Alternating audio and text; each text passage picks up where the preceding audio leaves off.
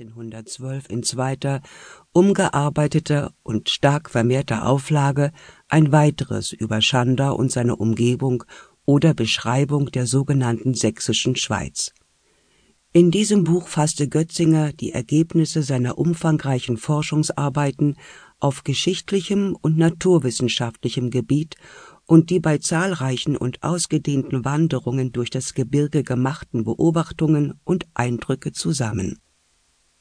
Bei den Beschreibungen sowie botanischen und zoologischen Angaben stützte er sich vielfach auf die Auskünfte von ortskundigen Gewährsleuten. Für beide Auflagen des Buches steuerte der von Adrian Zing ausgebildete Kupferstecher Christian August Günther acht in Kupfer gestochene Landschaftsansichten bei. Außerdem war dem Buche eine topo- und petrographische Reisekarte durch die sächsische Schweiz und umliegende Gegend beigegeben, die der Buchautor selbst entworfen hatte.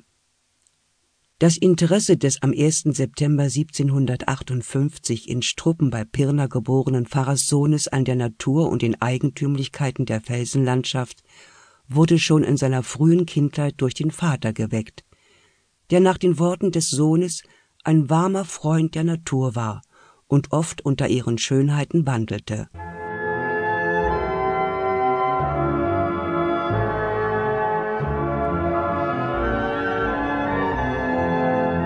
Die schulische Ausbildung des begabten Jungen wurde auf den späteren Besuch einer Universität ausgerichtet, wo er wie viele seiner Vorfahren väter- und mütterlicherseits Theologie studieren sollte. Den Studienjahren an der Universität Wittenberg folgten von 1780 bis 1787 für den Kandidaten des Predigeramts die üblichen Wartejahre auf eine Anstellung als Pfarrer oder Diakon Wilhelm Leberecht Götzinger nutzte sie zunächst zum Sammeln von Material für eine Stadtchronik von Sebnitz und zur beruflichen Weiterbildung, indem er seinen Vater an der Sebnitzer Stadtkirche zuweilen als Prediger in den Gottesdiensten vertrat. Musestunden nutzte er auch für Wanderungen und mineralogischen Studien in der Umgebung von Sebnitz und um Meißen. Von 1783 bis 1787 unterrichtete er die Kinder des Amtsinspektors Scheffler und des Försters Schulze in Hohenstein. In dieser Zeit setzte er auch die schon in Sebnitz begonnenen lokalgeschichtlichen Studien fort und erweiterte das Manuskript der Sebnitzer Stadtchronik zu einer mehr als 500 Druckseiten umfassenden Beschreibung und Darstellung der Geschichte des Amtes Hohenstein mit Lohmen im Herbst 1787 erhielt Götzinger endlich die ersehnte Anstellung als Diakon an der St. Jakobi-Kirche in Neustadt in Sachsen. Dieses Amt hat er zur Zufriedenheit seiner Gemeinde und seiner Vorgesetzten 24 Jahre bekleidet.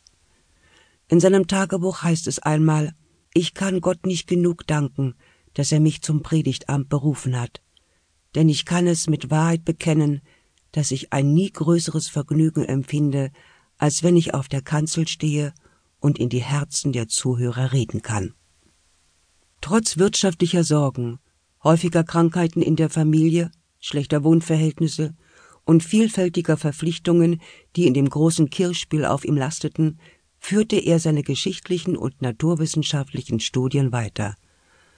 Seine große Gesteinssammlung und seine speziellen Kenntnisse auf dem Gebiet der Mineralogie brachten ihn mit angesehenen Gelehrten seiner Zeit in Verbindung.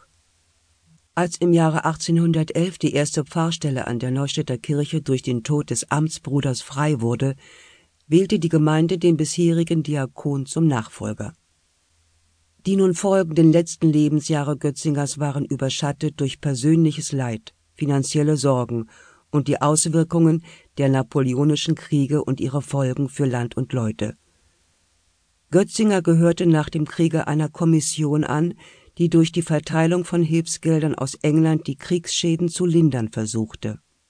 Bis in die letzten Stunden seines Lebens tätig, starb Wilhelm Leberecht Götzinger in den frühen Morgenstunden des 23. April 1818 im Neustädter Pfarrhaus